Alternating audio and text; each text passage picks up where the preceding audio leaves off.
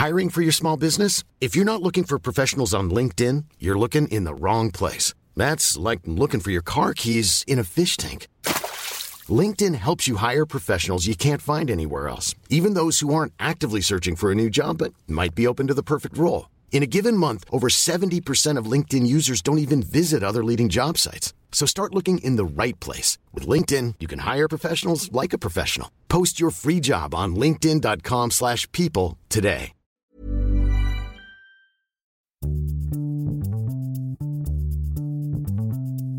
Bonjour, bonsoir, bon après-midi à tous et bienvenue dans ce nouvel épisode d'Histoire de Daron.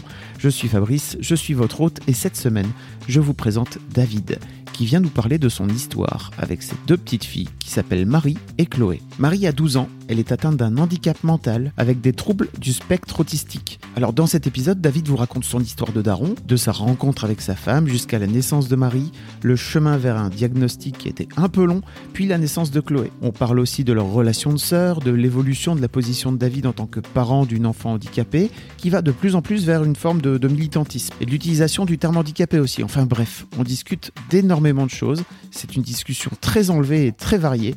J'espère qu'elle vous apprendra plein de choses comme elle m'en a appris à moi aussi. Alors effectivement, vous verrez, David est venu avec plein de trucs à dire et on n'a pas eu le temps de tout passer en revue, mais il m'a demandé de vous laisser ses coordonnées si jamais vous souhaitez lui envoyer un mail. Surtout, n'hésitez pas.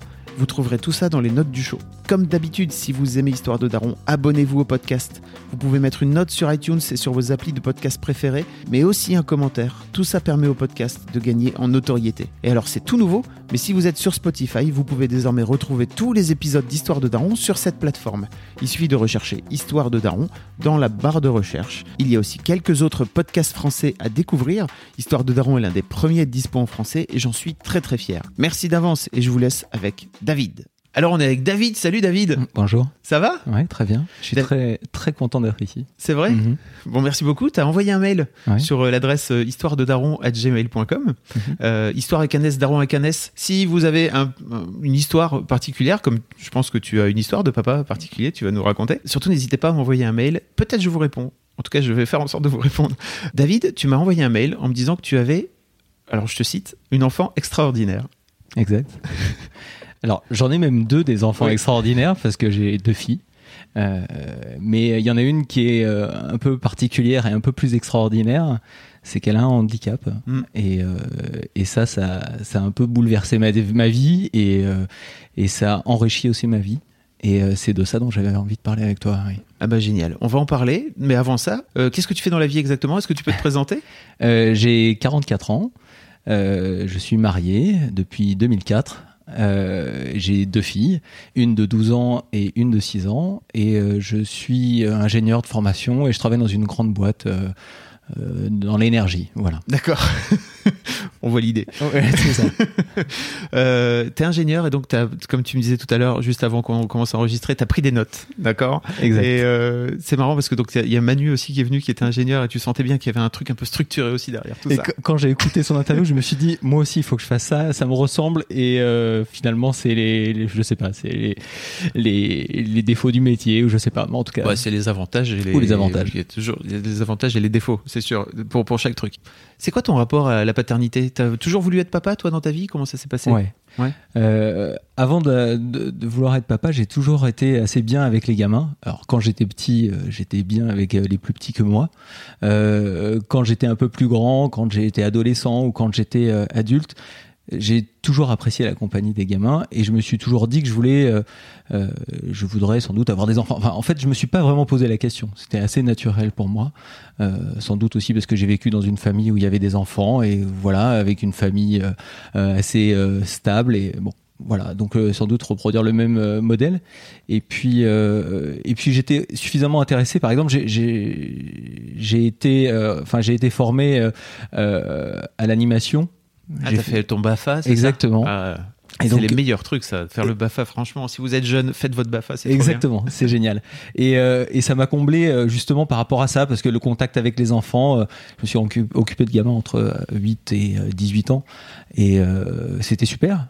Et voilà, tout ça c'était assez naturel, quoi.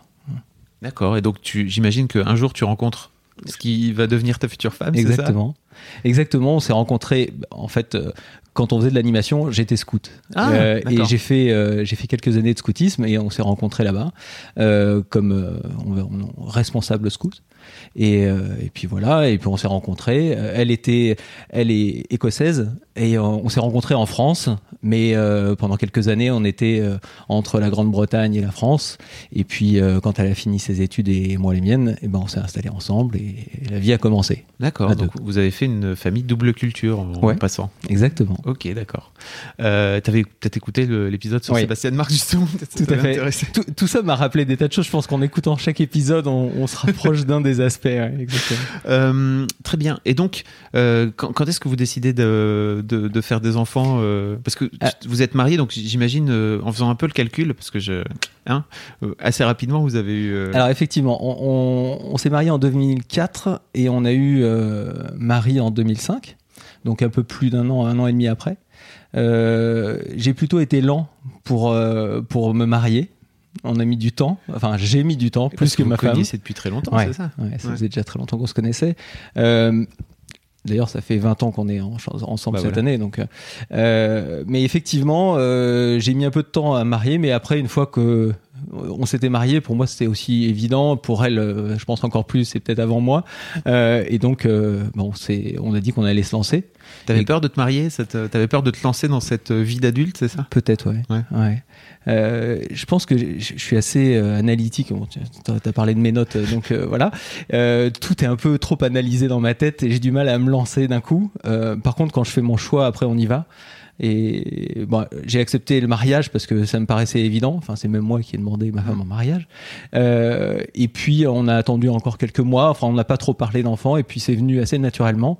Et quand on a décidé, euh, ben un mois après, euh, Sarah était enceinte. Donc euh, voilà. Perdu. magnifique, tout se passe parfaitement. Voilà, et, et c'est toujours comme ça que j'ai imaginé euh, que ça se passerait. En fait, je me suis jamais pris la tête en me disant euh, est-ce que ça va être compliqué, il faut s'y prendre à l'avance.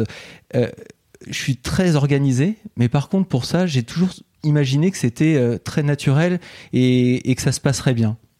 Et euh, ça s'est, en tout cas, voilà, le lancement s'est très bien passé. et euh, C'était parfait. Ça s'est passé comme selon tes plans. Donc, en Ouais, ouais, exactement. c'est ça. tu Finalement, c'était ça.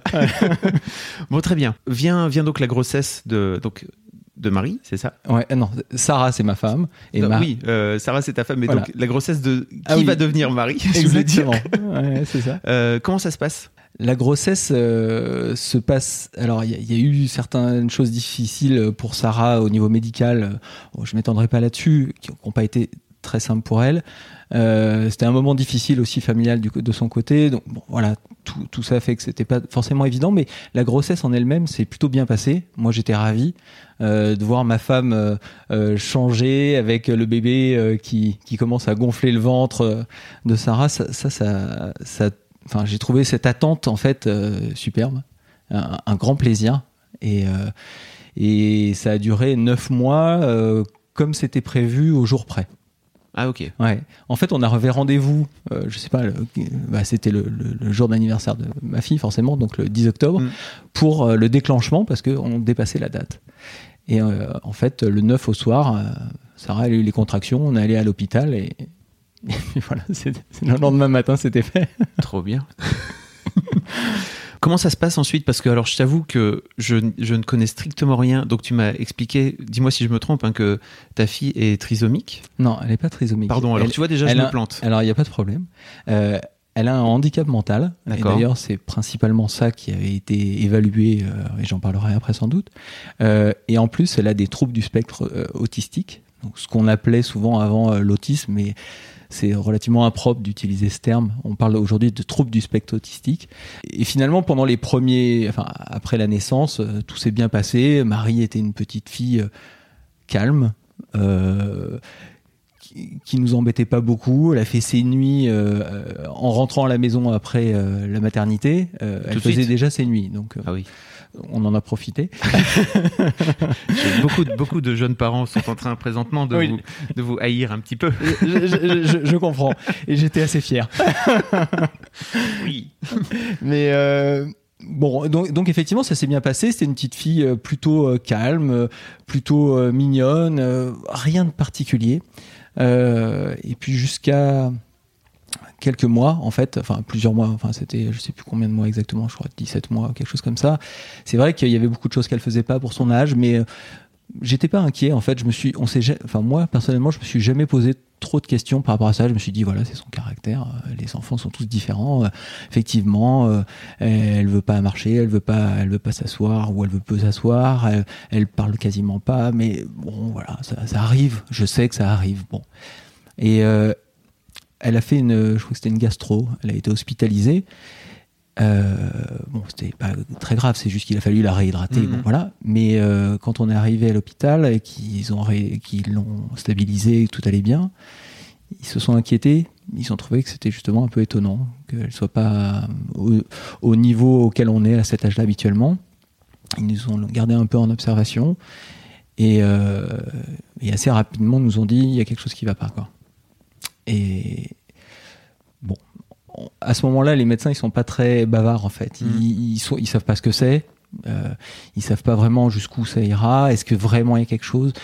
Bon, ça nous a un petit peu euh, surpris. Euh, malgré tout, on comprenait bien qu'il y avait des choses qui n'étaient pas très euh, très à l'heure par rapport au programme. Voilà. Euh, et on, nous a lancé dans une série de, tests, d'évaluations, un petit peu pour en savoir plus. Ça a duré plusieurs mois, euh, différentes analyses, et puis on nous a dit, bah, il faut la prendre en charge quelque part parce que il y a quelque chose qui va vraiment pas, et donc euh, il faut il faut faire quelque chose pour elle. Pour, elle peut pas aller n'importe où, il faut qu'on l'aide aussi. Donc mais vous avez déjà un diagnostic euh, à ce moment-là ou pas du tout Pas du tout. Et ça, ça, a été le plus dur. Long, oui, mmh. et, et, disons que ça, c'était le vrai problème, c'est que pendant des mois, on savait pas ce qu'elle avait. On comprenait bien qu'il y avait des retards, mais on savait pas euh, si ça allait se résoudre, si ça allait évoluer, si c'était résorbable. On n'avait aucune idée. Les médecins se prononcent très très très peu. Ils sont assez frileux dans, euh, dans l'idée de, de s'avancer sur les années qui viendront. Et on avait beau poser nos questions, on n'avait jamais de réponse très claire. Euh, ça, c'était assez difficile à vivre. Et, à un moment, on nous a dit, euh, on n'a pas de diagnostic, et pour une très grande partie des enfants comme Marie, on n'en a jamais. Euh, peut-être qu'on en aura, peut-être dans dix ans, peut-être peut-être un jour, si la, médecine évolue, on, en saura plus, mais aujourd'hui, on ne peut pas vous dire. Donc c'est à la fois dur parce que d'une part on, sait qu'il y a quelque chose qui va pas, mais on n'a aucune visibilité sur l'avenir. C'est pas comme quand on nous dit euh, voilà il y a telle maladie, ben voilà à quoi s'attendre. À l'inverse, c'est aussi un peu d'espoir parce que on, se dit euh, bah, au moins c'est pas cette maladie-là, cette autre maladie. On a fait des tas d'analyses génétiques, on nous a dit c'était pas ça, ça et ça. On se dit ouf, au moins c'est pas mmh. ça. Mais par contre on sait pas ce que c'est. Donc bon. Après, euh, la vie continue, il faut s'occuper d'elle. Euh, donc, on a tout, tout mis en place. On nous a envoyé vers euh, ce qu'on appelle un COMS. c'est un, un, un, centre exprès pour des enfants qui ont des problèmes et notamment des retards de développement, comme Marie. avec une psychologue, de la psychomotricité, enfin tout ce qu'il fallait. Enfin, on pensait que c'était optimisé. On va le savoir après que c'était peut-être pas l'optimum, mmh. mais en tout cas, faire des choses pour que ça avance. Euh, et toujours avec des analyses génétiques régulièrement pendant plusieurs, euh, plusieurs mois, voire années. Et, voilà. Et donc, on s'est aussi fait une raison. Euh, il a fallu à un moment aussi se dire on a une fille handicapée. Ça, ça a été aussi un, gros, une grosse étape. C'était aussi accepter de voir notre fille au jardin, enfin, par exemple, dans le dans le jardin public, euh, on va s'amuser, faire du toboggan, etc. Et que plus elle grandit, plus l'écart se creuse avec les autres enfants, euh, et où les autres parents, nous, on a l'impression, en tout cas, qu'ils mmh. nous regardent ou, qu'ils comprennent pas. Ou... Alors les enfants entre eux à cet âge-là, je pense qu'il n'y a pas trop de trop de problèmes, mais euh, ça, ça a été surtout dur pour Sarah, plus que pour moi peut-être. Mais c'est aussi qu'elle était peut-être plus présente que moi. Euh, elle a arrêté de travailler pendant, pendant quelques années pour s'occuper de Marie. Euh, donc moi j'avais au moins, euh, j'allais dire l'avantage de, voilà de, de, m'occuper exactement. Bon, mais ça, ça a été des, des, passages un peu difficiles. Et puis aussi le fait de mettre un mot, de dire handicapé, mais sans savoir exactement ce qu'il y a derrière, c'était pas évident à vivre. et puis après, les mois passent, les années passent, on se dit, bon, bah voilà, c'est notre vie, quoi. Enfin, maintenant, voilà, c'est comme ça. Et moi, mon seul intérêt aujourd'hui, c'est que ma fille grandisse le mieux possible et qu'elle soit heureuse. Et je crois que c'est devenu mon leitmotiv aujourd'hui, pas seulement pour elle, mais pour sa sœur aussi d'ailleurs. Mais j'ai, je pense que ça a fait évoluer ma vision euh, de, de la vie, en fait. Dans, dans quelle est, quelle est le, ma priorité. Hmm. Et euh, maintenant, c'est ça l'est devenue et ça l'est encore maintenant. Ma priorité, c'est que ma fille vive le mieux possible et le plus heureux possible. Et c'est pas parce qu'on a des problèmes, qu'on a des soucis, qu'on est handicapé ou quoi que ce soit, qu'on peut pas vivre pleinement sa vie, quoi. Et, euh, et, voilà. Et puis après, tous les autres côtés dont on parle et dont moi j'étais le premier à faire des études, des machins, etc., ça n'a plus aucune importance pour moi. Bah. T'a redéfini. Avant, c'était plutôt le boulot, c'est ça, ou ta carrière mm, J'ai jamais. Non, je pense pas, parce que je pense que j'ai toujours une, une, idée de la famille, mm. mais avec une place pour le boulot qui était euh, importante, mais sans être prioritaire. Mais ça a encore plus affirmé les choses. Euh, je me suis dit, voilà, enfin le, boulot, il faut gagner sa vie, il faut aussi prendre du bon temps au boulot parce que voilà, on y passe quand même du mm. temps. Euh, mais il faut aussi se ramener euh, aux choses essentielles et puis euh, se prendre la tête pour son boulot alors que alors que le plus important c'est d'être bien, de vivre de vivre avec sa famille, avec ses amis. C'est quand même ça le plus important. Même si on, tout le monde le sait, ce que je dis là, on a tous ça en tête. Mais je pense que c'est devenu ancré en moi et une évidence à partir du moment euh, où, Marie est arrivée. Quoi. Voilà. Je pense que quand on a des enfants, je pense qu'il y a ça qui rentre sûrement. Euh, mais j'ai eu l'impression que ça a été multiplié par 10 quand, quand euh, enfin, à cause de Marie, plus que n'importe quel autre enfant. Voilà. Donc voilà.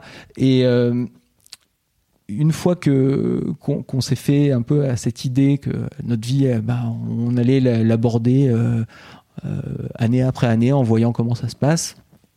Et ben, euh, il y a eu d'autres euh, tests qui ont été lancés aussi.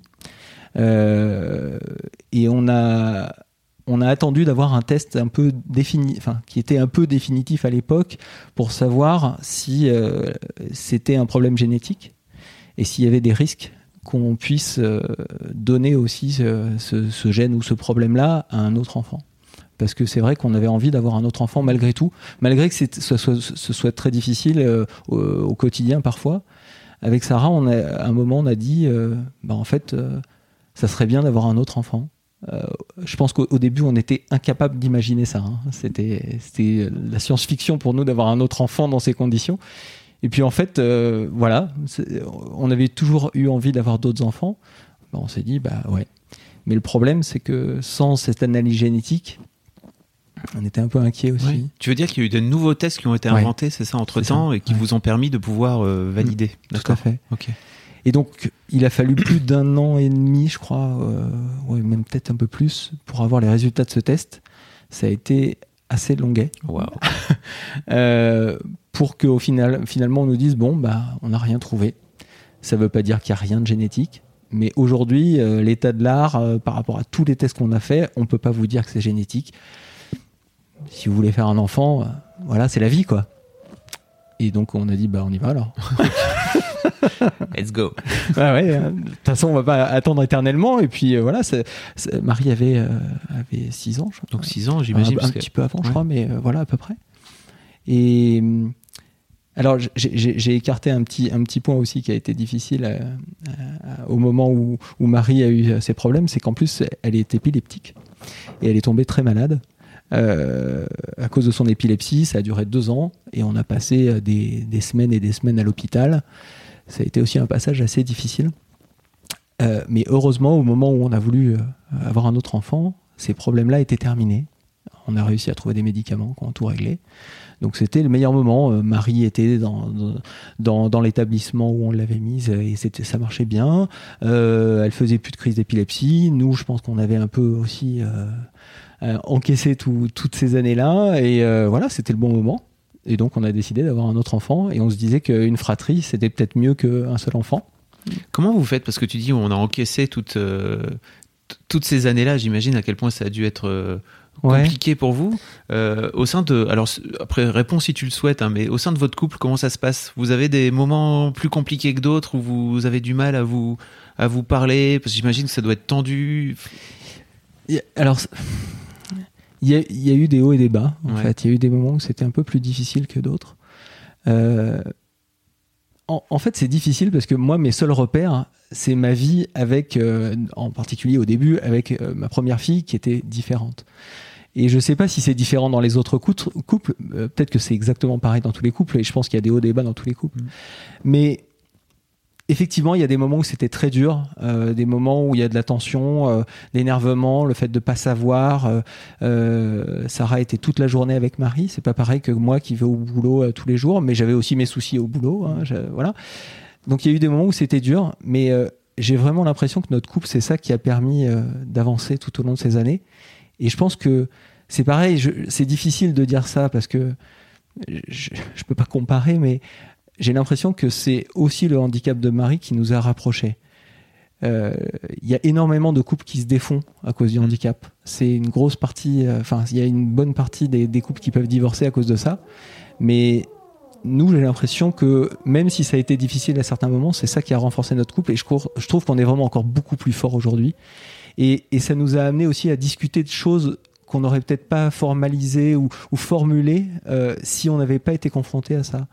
Et donc euh, la vision de l'avenir, euh, la vision de l'éducation, la vision de voilà de qu'est-ce que c'est que qu'être une famille, etc. On se l'est plus posé, on, a passé du temps à discuter de ces choses-là, et peut-être qu'on se serait peut-être moins posé ces questions autrement, et euh, notamment les priorités dont je parlais. Mmh.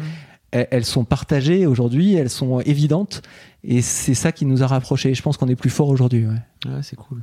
Mm. effectivement, ça t'oblige à rebattre les cartes et rebattre les cartes, euh, ça oblige nécessairement à dire qu'est-ce que tu veux dans ton jeu. Mm. Mm.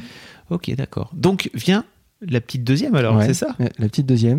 la grossesse a été un peu plus difficile euh, pour Sarah. Euh, euh, elle, est, elle, est enfin, elle est tombée diabétique. Euh, ça arrive parfois. Donc ça, ça a été difficile pour elle, avec un régime strict, l'insuline, des choses comme ça. C'est, enfin, je comprends, c'est pas facile. Moi déjà, de manger les machins que elle avait à manger pendant la grossesse, c'était dur pour moi, mais j'imagine pour elle, ça devait être un peu plus dur. Donc, donc non, honnêtement, c'était, c'était difficile pour elle. Euh, malgré tout, euh, Chloé s'est bien développée dans son ventre et tout se passait bien. Euh, l'accouchement a été très difficile. Très très difficile. Sarah aurait pu y passer. Ah ouais, vraiment. ça a été vraiment voilà. Tout s'est bien terminé, mais ça a été, je pense, très très dur pour Sarah. ouais, elle a pensé qu'elle allait vraiment y passer. Donc transfusion, réanimation et tout ça. Ah oui. Et, et toi, comment tu le vis ce moment-là En fait, c'est bizarre parce que tu racontes ça comme si euh, tu racontes ça comme si c'était ça n'a pas été facile hein, elle a failli mourir bon très bien mais après mm. oui réanimation vraiment t'as, as raison parce que je le raconte un peu avec détachement parce que je pense que je l'ai pas compris en fait sur le moment quand c'est arrivé mm. parce que il y a les médecins parce que euh, j'y connais rien hein, moi mm. voilà euh, et et qu'il y a à la fois Chloé qui arrive, on l'a attendu, la, l'attente, l'accouchement, c'est-à-dire entre le début du déclenchement et l'accouchement, je crois que ça a duré trois jours, ça a été une horreur. Enfin, il a fallu le faire 50 fois. Enfin, c'était horrible et euh, vraiment très difficile pour Sarah. Euh, ça a été vraiment très dur. Et donc, je pense que moi, le premier, j'attendais ça et elle aussi. Et donc, quand euh, Chloé est arrivée, évidemment, quand son enfant arrive, on est euh, super content. Elle allait bien en arrivant. Euh, je l'ai prise dans les bras. Euh, après, je me suis occupé des soins avec avec les auxiliaires, etc. C'est enfin c'est génial. Enfin moi les deux les, les deux accouchements, j'en garde une très très bonne image et ça a été des sensations. Enfin pour moi, c'est les meilleures sensations que j'ai jamais eues. Quoi. Et, et, je pense que ça, ça, m'a un peu caché la réalité. Quand ils m'ont dit de sortir euh, parce qu'ils s'occupaient de, de, Sarah, je j'ai pas vraiment compris. Ils m'ont dit ouais, on s'occupe d'elle, etc. Ensuite, ils ont dit bon, il faut qu'on la garde, on, on, on, la met euh, en, réanimation, mais ils me disaient pas exactement ce qu'il y avait concrètement. Il était très tard, on était crevés. Ils m'ont dit allez vous coucher. Ah oui, euh, ils t'ont un peu, ouais, enfin pas caché la vérité, mais en tout cas ils t'ont épargné un petit peu. Quoi. Un petit peu épargné. Ouais je sais pas si c'est bien ou pas. Enfin, aujourd'hui, euh, peu, importe. Je, sais pas pourquoi, mais peu importe. ils, ont dit écoutez, allez dormir, là, vous êtes crevés, on s'occupe de Chloé. ils, ils sont occupés d'elle pendant une partie de la nuit. Moi, j'habitais en face de l'hôpital, donc c'était pas bien compliqué. Je suis revenu le lendemain matin. Et, Sarah était toujours pas remontée de, de, de Réa. J'ai attendu quelques heures et puis elle est revenue et puis voilà, enfin, c'était réglé quoi.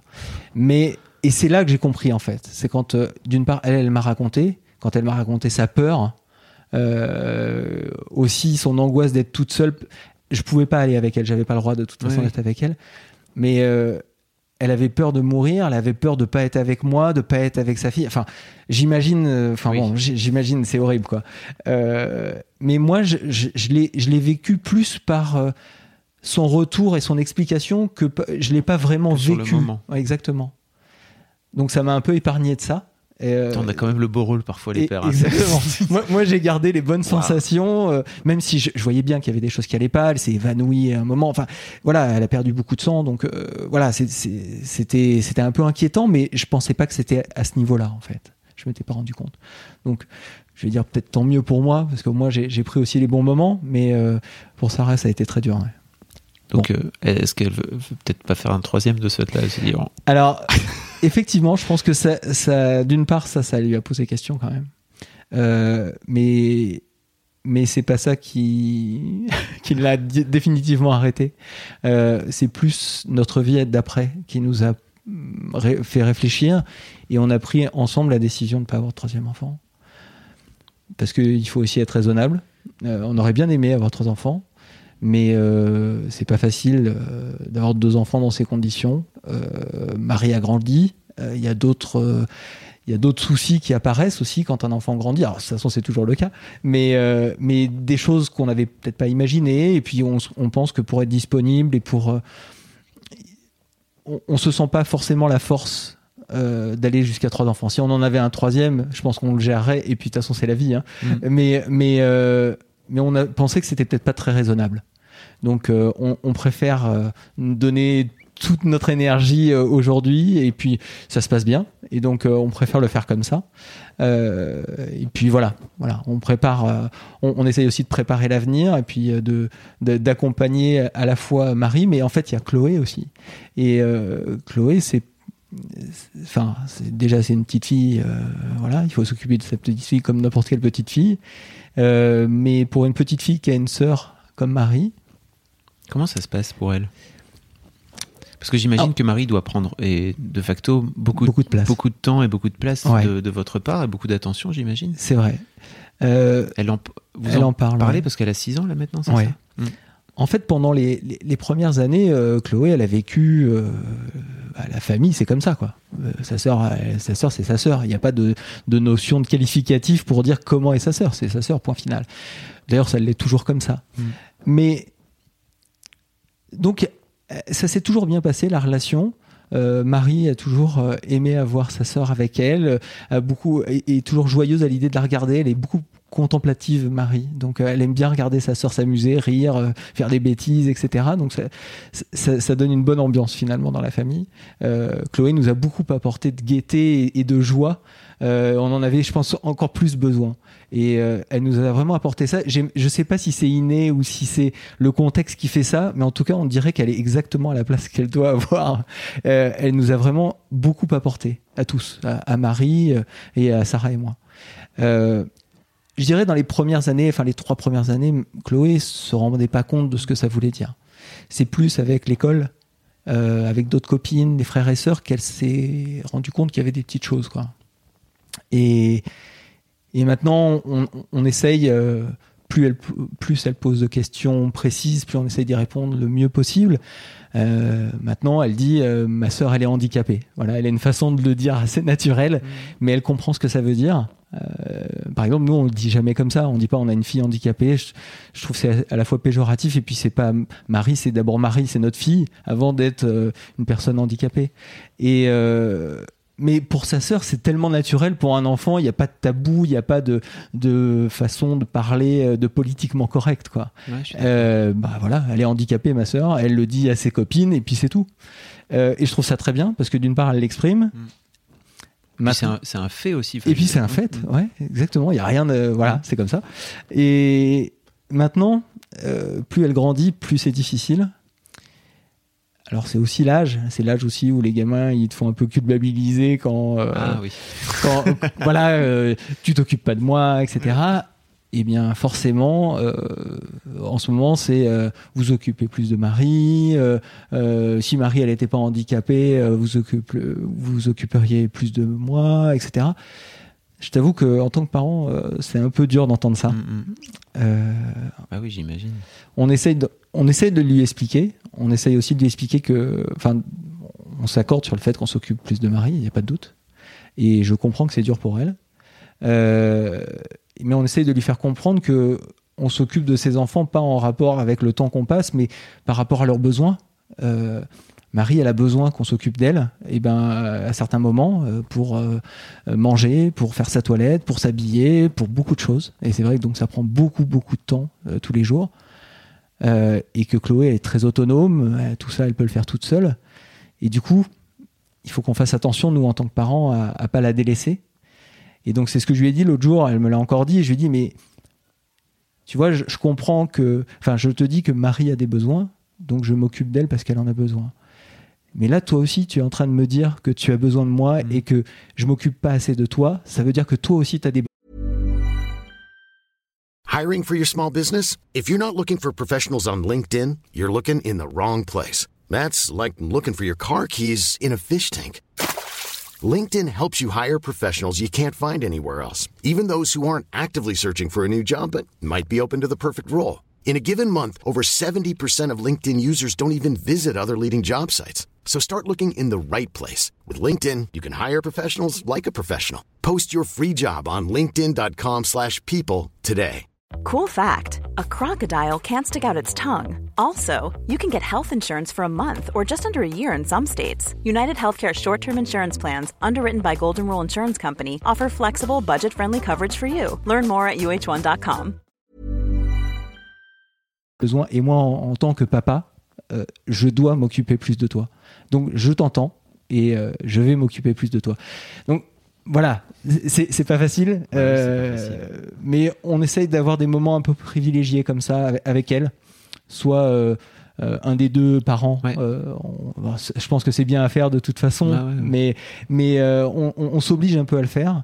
et puis il y a des moments, par exemple au coucher. voilà, bah, en ce moment, on est en train de finir le dernier épisode de Tintin en, bouquin, hein, en BD. je pense que avant d'aimer Tintin, euh, Chloé, elle aime que je lui raconte des histoires et que je mhm. passe du temps avec elle. Quoi. Et c'est notre moment à nous. voilà. Euh, il y a des petits moments comme ça et je pense que c'est important. Comment ça se... Alors, parce qu'on parle de Chloé, comment ça se passe de, de, de enfin de, vivre en fait avec une fille euh, comme alors tu, tu dis pas handicapée alors tu, tu dis comment parce que non mais eh, eh, eh, effectivement je, je, sais pas comment je le dis euh, je, tu m'as dit extraordinaire j'ai trouvé ouais, entre guillemets t'as mis extraordinaire j'ai trouvé que c'était bah, oui elle est en dehors de la norme comme ça elle est plus que normale elle est différente quoi. Mm. euh, effectivement elle a un handicap mais ça change enfin oui voilà elle a un handicap, tu peux dire comme tu veux. Non, je sais pas. Moi, En fait, personnellement, j'ai pas trop de tabou. Je sais que Sarah répondrait différemment par rapport à ça. Elle, a du, elle a du mal à. Enfin, il y a beaucoup de personnes qui sont qui ont des enfants handicapés qui ont du mal parfois à ce qu'on utilise des mots euh, pour qualifier leur enfant. Euh, euh, comme si on généralisait un petit peu ou on réduisait notre enfant à quelque chose, mm. alors que c'est beaucoup plus que ça. Ouais, je comprends moi je m'en fiche un peu. Enfin peu importe. Enfin je veux dire euh, elle est handicapée voilà. Euh, peu importe. Mais c'est intéressant ce que tu dis parce que je pense que ce podcast peut aussi servir à euh, je pense que moi par exemple je ne serais pas capable de, correctement dire les choses tu vois sans froisser la personne d'en face. Et ça dépend comme tu as l'air de dire en fait ça dépend vraiment des je pense que ça, dépend, des, familles ça dépend des gens etc même au sein d'une même famille ça dépend des gens exactement mm. Mais bon, je, je, pense que en dehors du mot, je pense que c'est aussi le discours qu'on a. Si on a un discours, euh, euh enfin qu'on est à l'écoute de l'autre, peu importe les mots qu'on utilise, on le voit tout de suite. Si les gens veulent comprendre et sont plutôt euh, dans l'empathie, euh, le mot qu'on utilise n'a pas vraiment d'importance. Par contre, effectivement, il y en a d'autres qui utilisent les mauvais mots et en plus ils ont de mauvaises ou de mauvaises intentions. Je sais pas c'est le terme, mais qui qui cherchent pas à comprendre. Quand euh, ma femme a déjà eu des remarques dans la rue parce que ma fille se roulait par terre ou parce qu'elle commence à crier ou à taper des gens, c'est vrai que ça peut arriver parce que dès qu'elle est stressée, euh, ça c'est assez typique des troubles du spectre autistique, euh, quand il y a beaucoup de, de mouvements autour d'elle ou de bruit ou d'animation, ça la stresse et elle sait pas comment réagir et elle se met à taper ou à crier ou à se mettre par terre. C'est très difficile à gérer pour nous. Pour elle, ça doit être très très difficile. Mais quand en plus on a euh, euh, je sais pas, on est à la pharmacie et que il y a, a quelqu'un qui fait une remarque en disant euh, vous, savez, vous savez même pas tenir votre enfant. euh, Malin. c'est- un peu malin, Ouais. exactement. Et, et Sarah s'en est pris plus que moi euh, à ce sujet-là. Ah, Euh, tiens, et... comme c'est intéressant. Ouais, exactement. On met un peu de plus de culpabilité sur les mères, tu veux Et dire J'ai bah, un peu l'impression, c'est Ouais. vrai. C'est un peu bizarre ça. J'ai- Alors, je sais pas si c'est euh, l'attitude que. Enfin, je vais pas parler au nom des pères en général, Mm. ou si c'est mon attitude qui fait que je l'ai moins eu que- qu'elle, je- je- j'en sais rien. Mais euh, c'est une réalité et euh, je l'ai entendu de, de la bouche de plein de, de mamans en particulier. Et je trouve que c'est quand même pas facile à vivre d'avoir un enfant handicapé. Si en plus les gens euh, sont pas là pour comprendre, c'est difficile. Moi, moi, moi, je t'avoue que ça, ça m'a fait. Je me suis posé beaucoup de questions par rapport à ça, dans mon rôle de père et dans mon rôle de père d'enfant handicapé. C'est que je me sens aujourd'hui le une âme de, j'allais dire, de militant. Mhm. Euh, c'est d'ailleurs pour ça que je suis là aujourd'hui. C'est- pour ça que je t'ai contacté. hein. Euh, c'est parce que j'ai envie de, de le dire aux gens et, et que les gens soient mieux éduqués et comprennent ce que c'est. C'est-à-dire que le fait d'avoir des jugements, euh, on a tous des a priori, mais il faut aussi chercher à aller un peu plus loin et comprendre. Et je me dis quand quelqu'un dans la rue n'est pas capable, enfin ne comprend pas ou a une mauvaise réaction, bah, peut-être que moi mon rôle en tant que parent de Marie, c'est de lui expliquer et de pas lui dire euh, espèce de connard euh, rentre chez toi ou voilà. Je pense que ça, ça, fait pas avancer les choses. Euh, je comprends que tout le monde réagisse pas comme moi et voilà, je- chacun est différent, mais Oui, t'es pas là Moi, pour donner des leçons, voilà. quoi. En tout cas, moi, je me suis trouvé cette mission aujourd'hui. Euh, je le fais au travers des réseaux sociaux, je le fais au travers de, mes amis, je le fais au travers de même au, travail. Euh, avant, je je parlais pas vraiment de, je voulais pas trop mettre ça sur le tapis. J'avais l'impression de m'afficher ou de vouloir me faire plaindre ou je sais pas quoi. J'ai mis du temps à assumer ça. Maintenant, je- j'en parle d'une manière très naturelle. L'idée est pas de me mettre en avant, c'est plutôt au contraire que les gens comprennent ce que ça veut dire que le handicap, la différence, et que euh, il faut accepter tout le monde comme il est, et puis voilà quoi, simplement. Et, et donc aujourd'hui, voilà, euh, si, je me retrouve euh, dans la rue face à des personnes qui vont commencer à avoir des, réflexions un peu déplacées, bah, je vais essayer d'avoir un petit mot en disant mais vous savez c'est pas forcément facile ma fille est handicapée elle a des troubles du spectre autistique et ça, ça, c'est typique de, de ce qu'elle peut faire et je peux pas le gérer aussi simplement que vous voudriez quoi et je pense que je l'éduque bien mais mais bon je pense que ça je, je le dis aujourd'hui je suis pas sûr que j'aurais pu le dire il y a il y a dix ans hein. c'est aussi des années de, Ouais, bien. réflexion et Bah tout oui. ça Et, et Sarah, comment elle le vit, elle de son côté? Parce que tu disais qu'elle a plus de mal à le. Ouais. je pense que c'est de mieux en mieux, mais je pense qu'elle enverrait plus facilement hein, euh, ta gueule connard que moi. Ce qui est compréhensible aussi. Mais bon, voilà, chacun son caractère. Après, ça, ça change pas euh, l'attitude qu'on a par rapport à Marie. Et puis voilà, mais c'est vrai qu'il y a un peu euh, d'énervement parfois. euh, on, on a peu de patience aussi à d'autres. Il y a le sommeil. J'ai pas parlé de ça, mais ma fille. Ah oui, vas-y, n'hésite pas. Bah, je te parlais de ma, fille qui avait Je- fait les nuits euh, Mm. au bout de trois jours, quoi, grosso modo. Par contre, elle se rattrape maintenant, quoi. Donc maintenant, c'est un peu plus compliqué. Euh, Elle dort peu, c'est ça, d'une manière ouais, générale elle- elle- en fait, il y a eu des hauts et des bas, mais là, ça fait, euh, ça fait deux, enfin, ça fait plusieurs années qu'elle dort pas bien, qu'elle se réveille la nuit ou, en principe, elle se réveille entre 5h et 5h30 le matin. Parfois aussi, elle se réveille la nuit. Euh, Il y a eu des moments où elle voulait pas se dormir jusqu'à 11h du soir, etc. Donc, c'est des moments difficiles. Sarah, elle, elle souffre beaucoup de ça, du sommeil. Et ça aussi sur la vie, euh, sur le fait de pouvoir assumer euh, ses problèmes quotidiens, euh, d'être toujours aussi dynamique, parce que je t'assure que voilà, au quotidien, quand on a un enfant comme ça, il faut toujours avoir l'énergie en fait. Bah, J'imagine. Et il faut lui montrer que on avance et un enfant avec des troubles du spectre autistique pour le faire pour le faire grandir, pour le- lui apprendre des choses. Je parlais tout à l'heure de s'habiller. Voilà. Par exemple, euh, en ce moment, on est beaucoup sur le fait de mettre euh, sa culotte et son pantalon. Voilà, c'est un gros exercice. Euh, ça fait plusieurs semaines qu'on est là-dessus. Il faut une énergie dans le langage, dans notre corps, etc., pour lui montrer oui, c'est ça, Marie, oui, on y va encore, bravo, t'es la meilleure, etc. Euh, quand on a dormi 4 heures dans la nuit, euh, qu'on a nos problèmes, etc., c'est pas toujours évident. Donc euh, voilà. Et donc tu vois, en ce moment, euh, on a on a une petite maison. Et ben euh, Sarah, euh, on fait chambre à part depuis quelques jours, parce, enfin depuis plusieurs jours, parce que il faut qu'elle rattrape son sommeil, quoi. Parce que dire, vous avez une organisation. Bah ouais, parce que il y a un moment, euh, voilà, il vaut mieux qu'il y en ait un qui dorme et, et puis l'autre, voilà, assume. Et puis, donc en ce moment, moi, j'ai pas trop dormi là cette nuit, mais mais voilà, chacun son tour et, et au moins elle récupère. Mais tu vois, tout, tout, tout ça, il faut un peu l'organiser et on découvre au fur et à mesure comment s'organiser. Et puis voilà. Donc c'est beaucoup de confiance en soi Ouais, qu'il faut donner je pense, ouais. à ton enfant. Enfin, Ouais. en fait, en général, je pense qu'il faut donner du coup de la confiance en ses enfants. C'est plutôt une bonne chose. C'est plutôt pas mal. Euh, mais tu- il faut redoubler d'énergie. Tu... Ouais. C'est vrai. Je, je t'ai- je t'ai pas dit, mais effectivement. N'hésite pas à tout me raconter. Ouais, je- je- je- ça me vient parce que je parle des troubles du spectre autistique et c'est un point qui est, qui est assez important pour nous. Euh, comme je te disais, Marie a été prise en charge aujourd'hui, enfin au départ sans diagnostic, et elle a été dans un établissement pour enfants qui avaient, on va dire, une déficience intellectuelle, sans mettre de nom ou de, de- de- de- oui, de nom précis à une maladie ou quelque chose. Et en fait, c'est seulement quand elle a eu euh, quel âge elle avait? Elle avait 8 ans, je crois, ou 9 ans, que on a eu un diagnostic, euh, le diagnostic de trouble du spectre autistique. Et ça, ça a tout changé. Parce que tous les problèmes qu'on avait, euh, le fait de se rouler par terre, comme je te disais, des, des petites choses comme ça, des choses qu'on n'arrivait pas à gérer et qu'on nous aidait pas vraiment à gérer dans l'établissement où elle était, ça a fait que ce diagnostic nous a permis de rentrer dans une prise en charge spécifique.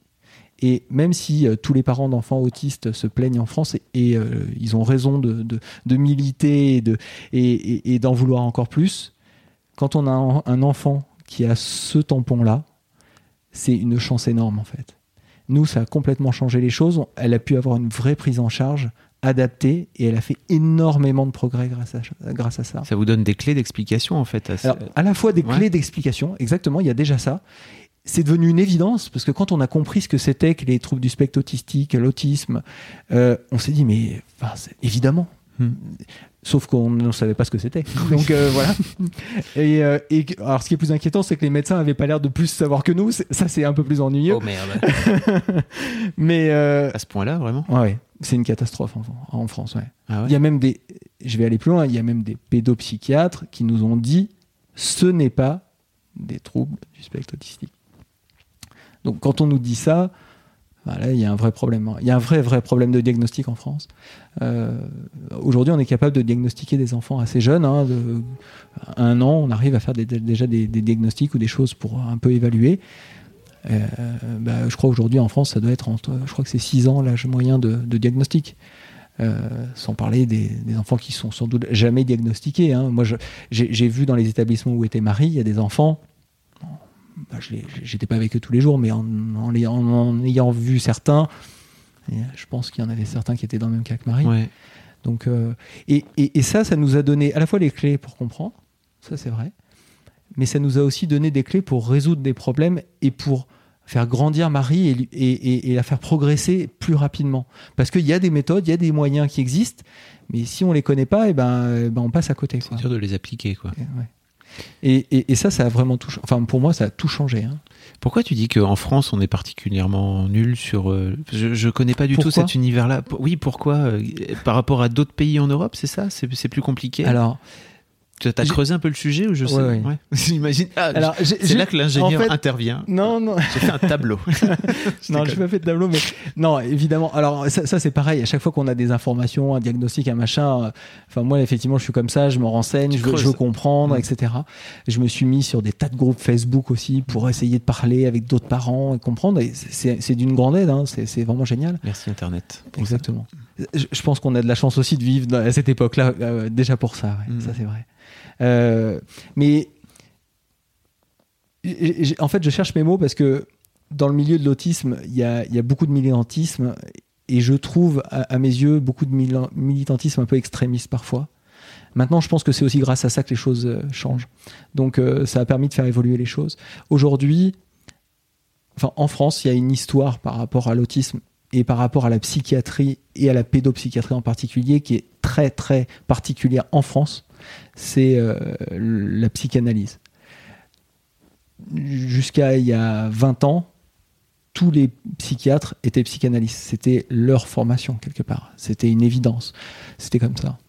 Euh, et c'est très typique de la France. Il n'y a quasiment pas d'autres pays, enfin, ou très peu d'autres pays dans le monde qui sont dans ce cas-là. Euh, et ça a forgé à la fois la médecine côté psychiatrie, mais aussi toute la prise en charge euh, médico-sociale qui peut y avoir autour de, ça. Et, ça a aussi fait beaucoup de mal. Euh, la psychiatrie, enfin, psychanalyse reniait l'autisme en soi déjà, ou attribuait ça à la mère. Euh, avant, comme une psychose, on appelait ça la psychose infantile. Voilà. Euh, maintenant, euh, toujours de la faute des darons. Exactement. on, en revient, c'est toujours de leur faute. Exactement. Heureusement, la science a progressé. On vous aime, les mamans. On, sait maintenant que heureusement que les mamans sont là. Ouais.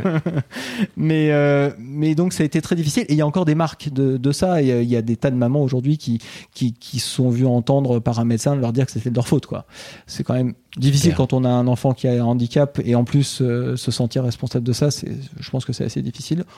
On a eu la chance de pas ou peu l'entendre. Donc c'est plutôt une bonne chose. Je pense que je sais pas ce que tu en penses, mais d'une manière générale, quand vous avez un tout-bim en face de vous qui vous fait culpabiliser, je pense que vous avez le droit de fuir et de dire je ne veux pas être, je ne veux pas être ton patient. C'est un vrai truc qu'on nous apprend pas aussi. Exactement. Tu vois euh, et ça, ça c'est exactement euh, un, un, truc aussi. On avait toujours l'idée, on voit le médecin, c'est un peu le, voilà, c'est le dieu quoi. Le Lui sachant. tout, le, le sachant. sachant. Exactement.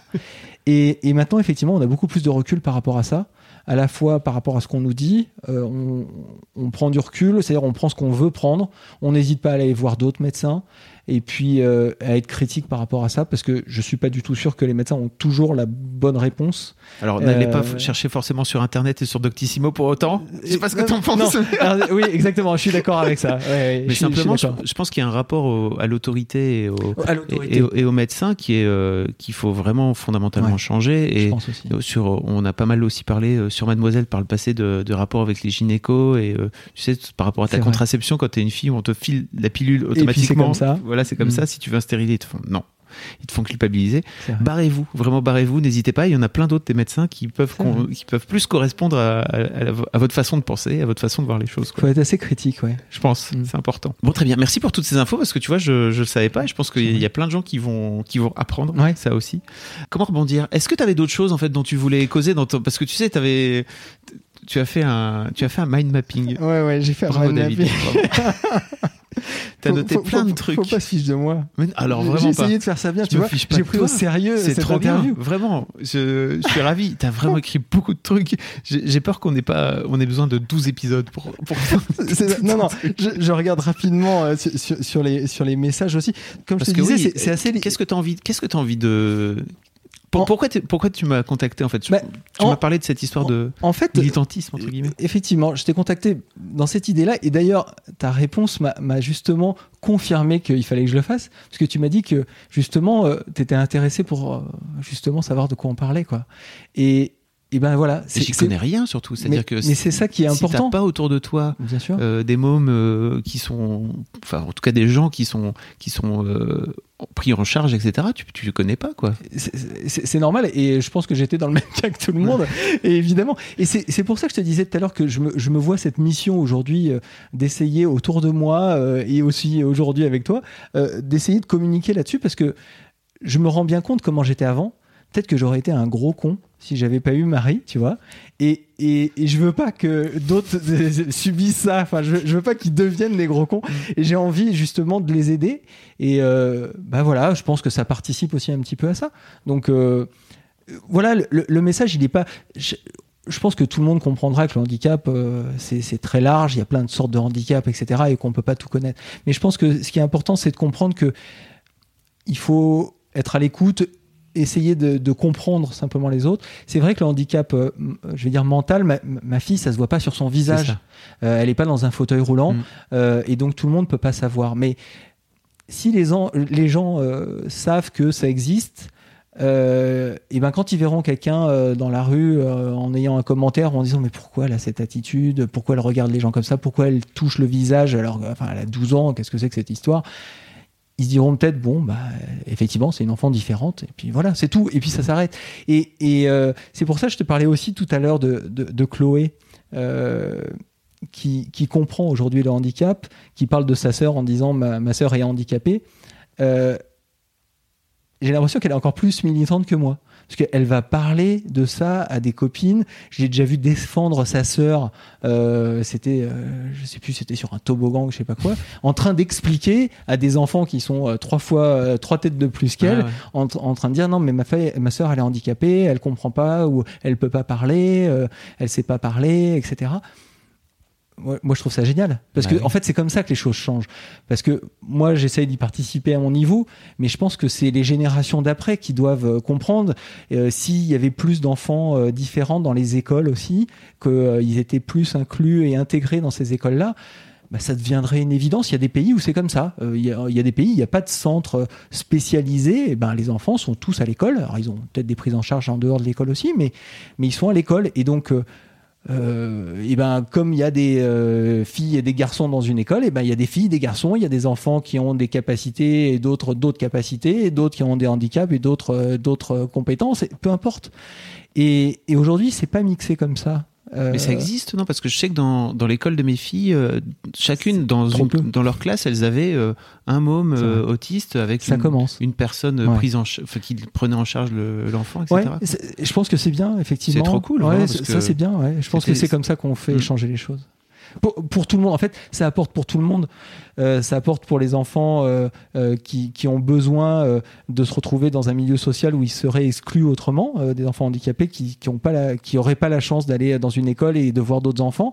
Et puis pour des enfants qui sont à l'école normale, de comprendre que eh ben tout, on est tous différents, qu'on a tous nos compétences, nos capacités. C'est une richesse pour tout le monde et pour la société en général. Les choses changent. Euh, je pense que je parlais des, des, enfin des, des, des militants euh, pour la cause autiste et euh, des associations en particulier qui sont parfois un peu virulents, etc. Et c'est grâce à eux aussi que les choses changent. Euh, Ils, ils ont fait beaucoup changer les choses à l'école en particulier, mais pas seulement. C'est encore trop lent à mes yeux, mais ça progresse. J'espère qu'on est sur la bonne voie, mais euh, oui, oui, ça progresse. Quand tu dis qu'ils sont virulents, ça veut dire quoi? C'est sur les réseaux en Un- particulier euh, Euh, parfois un peu, oui, sur les réseaux, un peu extrémiste parfois, euh, à, à dire que la pédopsychiatrie, c'est tous des psychanalystes. Euh, euh, moi, par exemple, enfin, je parlais de la psychanalyse, je suis extrêmement critique par rapport à ça. J'y crois pas une seconde, et puis je pense que ça a fait aussi du mal, et pas seulement pour les enfants. Euh, voilà, j'ai des opinions personnelles Oui. et basées sur des connaissances aussi que j'ai. Tu as le droit. J'ai le droit. voilà, c'est ça, c'est mon avis.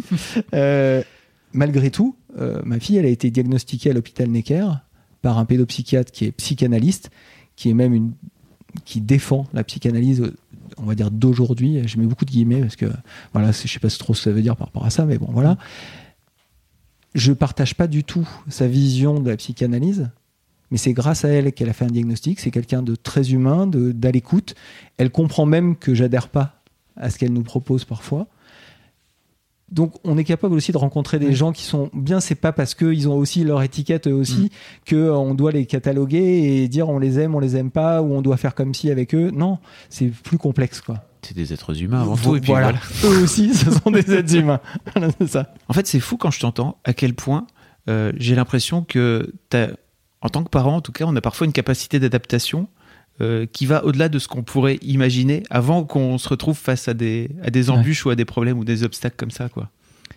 Et effectivement, j'ai j'ai l'impression que au départ, j'avais quand on a reçu le diagnostic de Marie, enfin quand on nous a dit qu'il y avait un problème, etc., qu'on avait un enfant handicapé, je me suis dit est-ce que je vais réussir à, à affronter ça? C'est pas ça l'idée que je me fais d'être parent. C'est moi, je voulais quelque chose qui, qui coulait. Euh, Pour moi, il y avait une évidence, tout serait simple en fait. J'avais un peu en tête ça, sans doute. Et je me suis dit, ça y est, ça casse tout le rythme, euh, le programme que j'avais dans ma tête. Euh, et en fait, j'ai appris que c'était complètement différent. C'est-à-dire que aujourd'hui, je joue juste mon rôle de parent comme n'importe quel parent aurait joué son rôle de parent dans ce cas-là ou dans un autre cadre.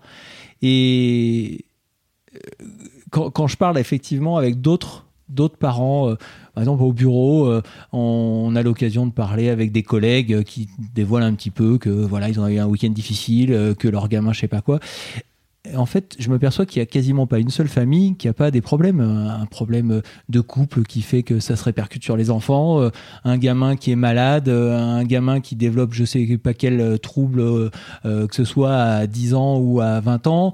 on a tous des problèmes dans nos familles, enfin des problèmes dans le sens, la vie est comme ça, quoi.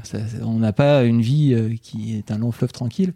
Et je pense que je me rendais pas compte de ça avant et c'est pour ça aujourd'hui que je j'ai pas l'impression, c'est ce que je te disais euh, euh, tout à l'heure, j'ai pas l'impression qu'on fasse un travail différent qu'avec un autre enfant. J'ai pas l'impression, même si euh, beaucoup veulent nous dire et nous flatter en nous disant qu'on est des parents exceptionnels, que j'ai déjà entendu quelqu'un qui que je connais bien et que j'apprécie beaucoup qui me dit, je sais pas s'il y a une destinée ou quelque chose, mais je suis content que Marie ait des parents comme vous et que ce soit tombé sur vous, même si c'est pas dans l'idée de, vous blâmer. Au contraire, c'est dans l'idée d'apporter le meilleur à Marie. Euh, Sarah et moi, on est flattés par ça. Euh, et on le prend. ça me fait plaisir. et, et, vraiment, on le prend comme ça. Mais et, et, je pense qu'il y a des parents qui sont qui sont peut-être qui auraient fait moins bien que nous. Encore, je sais même pas comment on peut juger de ça, mais bon, euh, mais il y en a qui feraient peut-être différemment de nous, en tout cas, mieux dans un sens, euh, moins bien dans l'autre, j'en sais rien. Mais en tout cas, ce que je sais, c'est que on donne tout ce qu'on a et que Marie soit euh, comme elle est. et puis avec Chloé, on donne autant que n'importe quel parent qui veut apporter ce qu'il doit apporter à son enfant. Pour que son enfant grandisse, euh, se construise, euh, notre seule envie, c'est de d'apporter tout ce qu'on s'est imaginé, euh, enfin tout ce que la vie nous a apporté, on a envie de le transmettre à nos enfants dans la meilleure direction, leur éviter les choses difficiles, les préparer à certaines choses, les accompagner. Euh, mais en fait, moi, je fais exactement la même chose. Enfin, aujourd'hui, je, je, fais rien d'autre. Hein. Alors, je, je sais adapter euh, suivant les caractéristiques de mes enfants, mais je le fais exactement de la même manière. Et il euh, n'y a rien d'exceptionnel à ça. Il y a des moments difficiles, c'est fatigant et tout ça. Mais, mais mon rôle de parent est exactement le même que celui des autres. Et quand j'entends, j'ai entendu certains de tes podcasts de parents qui parlent de certaines difficultés, etc bah, je me retrouve autant dans ces histoires-là que dans d'autres histoires où il y a des trucs compliqués, euh, etc. Et je suis même plutôt heureux aujourd'hui de me dire que euh, je pense qu'on est une famille heureuse, euh, on a des enfants qui sont super, on a de la chance aussi. Marie est, une enfant très souriante qui nous apporte énormément, on joue et, le contact avec elle est plus dans l'affectif, dans on parle peu finalement, elle comprend moins de choses, elle, elle s'exprime pas, elle peut pas comprendre pendant très longtemps. Enfin, euh, elle peut pas avoir d'attention très longue, etc. Mais en fait, euh, c'est pas ça que ça m'apporte. En fait, ça le fait qu'elle soit là, le fait qu'elle sourit, qu'elle, euh, par exemple, quand elle écoute de la musique et que ça lui arrive pour certains morceaux qu'elle se mette à pleurer parce que ça lui apporte de l'émotion. Moi, ça m'en apporte autant. Quoi. Et, euh, et c'est ça qui m'apporte du bonheur. le reste, moi, je, je, m'en fous un peu, quoi. Donc voilà. Est-ce que tu voulais ajouter d'autres choses Ouais, je, voulais, je voulais euh, ajouter une petite chose aussi. Euh, en fait, ce que ça, j'en ai parlé pas mal, mais je parlais de ce que ça m'a apporté moi mm. d'avoir un enfant comme ça, un enfant différent. Euh, je me rends compte que ça va apporter aussi beaucoup à mon entourage c'est très dur aussi pour les grands-parents. On n'en a pas parlé, mais ça, c'est aussi un point qui est important. Euh, pour mes frères et sœurs, j'ai même euh, ma, ma sœur qui a aussi un enfant handicapé. J'allais dire, on n'a pas eu de chance, euh, ou, en tout cas, voilà. En tout cas, on sait ce que c'est que le handicap dans la famille. je vois ce que ça apporte aussi parfois à mon entourage proche, mes amis.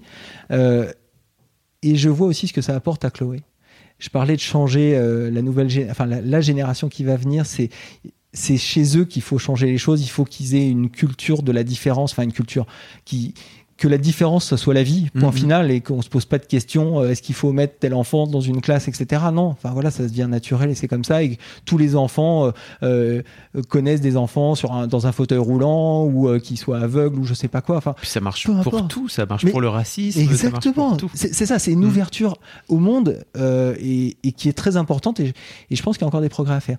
Et je crois que Chloé, euh, ça va devenir une personne. euh, ah, c'est ma fille, alors forcément je vais dire ça, mais c'est déjà une personne formidable Mm. et je pense que ça va devenir une adulte exceptionnelle. Je le vois déjà comment elle est. Je pense que ça va être dur. Je pense que l'adolescence, euh, on va sûrement morfler. Ouais. euh, voilà. Normal, la base. Mais- non, normal, et elle va nous remettre sur la figure euh, des tas de choses. Bon, Mais ok, mais, mais je pense qu'au bout du bout, euh, cette expérience de vie, euh, j'espère aussi ce que nous, on, lui- on arrive à lui apporter, ça va faire quelqu'un de différent. C'est pour ça que la, fratrie, c'est la, fratrie, c'est important pour tout le monde. Ça a été important pour Marie, c'est important pour Chloé parce que ça lui apporte énormément, beaucoup de contraintes pour elle, mais aussi énormément de joie et, un caractère particulier, une générosité, euh, euh, une, une envie, enfin une joie de vivre qui est exceptionnelle euh, et pour nous aussi. Mais elle va apporter, ben voilà, quand elle fondera sa famille, avec les gens avec qui elle sera, ses amis, elle va changer aussi les choses. Et c'est ça que je trouve génial, c'est que nous, moi, je me sens un peu la mission de, de, de faire, de mettre ma petite graine comme ça et de, et de, de faire changer un peu les choses à mon niveau. Mais je pense que ça se poursuit de génération en génération. Et ça, c'est vraiment ce que je trouve génial dans la parentalité d'une manière. euh, voilà, on a envie de donner le meilleur à nos enfants pour que eux aussi le transmettent, etc. Et c'est ça le rôle des parents, quoi. Et euh, c'est l'impression que c'est encore plus fort dans ma famille. Voilà, c'est le message en fait que, que j'avais envie de passer. Eh ben, merci beaucoup, David. On va terminer là-dessus parce que je pense que vraiment, c'est très bien comme fin. Vraiment.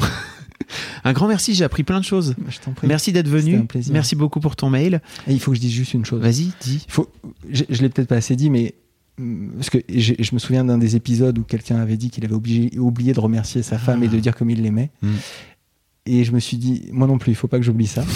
Euh, je te parlais de notre couple qui était encore plus fort et euh, grâce à Sarah, je suis ce que je suis aujourd'hui et on est ce qu'on est aujourd'hui. Nos enfants sont merveilleux grâce à nous et, et grâce à elle. Et euh, si elle n'était pas là, je, pense que je m'écroulerais. Je suis sûr qu'elle dirait la même chose dans l'autre sens, mais c'est vraiment sincère. C'est que je me sens tellement fort grâce à elle que euh, voilà, je le remercie. Voilà, c'était juste entre parenthèses. C'est pas une parenthèse en plus. Merci beaucoup, David. Merci à, À bientôt. toi. À bientôt. Ciao. Merci beaucoup d'avoir écouté jusqu'au bout. Si le concept vous plaît, parlez-en autour de vous, partagez-le sur vos réseaux sociaux. Le bouche à oreille, c'est encore le meilleur moyen de faire connaître ce programme. Si vous avez une histoire de daron ou quelque chose qui fait de vous un daron un peu à part, surtout vous n'hésitez pas, vous m'écrivez sur histoire de daron, histoire avec un S, daron avec un S, gmail.com. Je vais faire en sorte de vous répondre. Et alors, le prochain rendez-vous, c'est le troisième lundi du mois d'avril. Ce sera donc le 16 avril 2018. Et pour cet épisode, je vous promets une petite surprise. À très bientôt et d'ici au prochain épisode, je vous souhaite une belle vie. When you make decisions for your company, you look for the no brainers. And if you have a lot of mailing to do, stamps.com is the ultimate no brainer. It streamlines your processes to make your business more efficient, which makes you less busy. Mail checks, invoices, legal documents, and everything you need to keep your business running with stamps.com. Seamlessly connect with every major marketplace and shopping cart. Schedule package pickups and see your cheapest and fastest shipping options from different carriers with rates up to 89% off USPS and UPS rates. And with the stamps.com mobile app, you can take care of mailing and shipping wherever you are. Make the same no-brainer decision as over 1 million other businesses with stamps.com. Sign up with code program for a 4-week trial plus free postage and a free digital scale. No long-term commitments or contracts. That's stamps.com. Code program.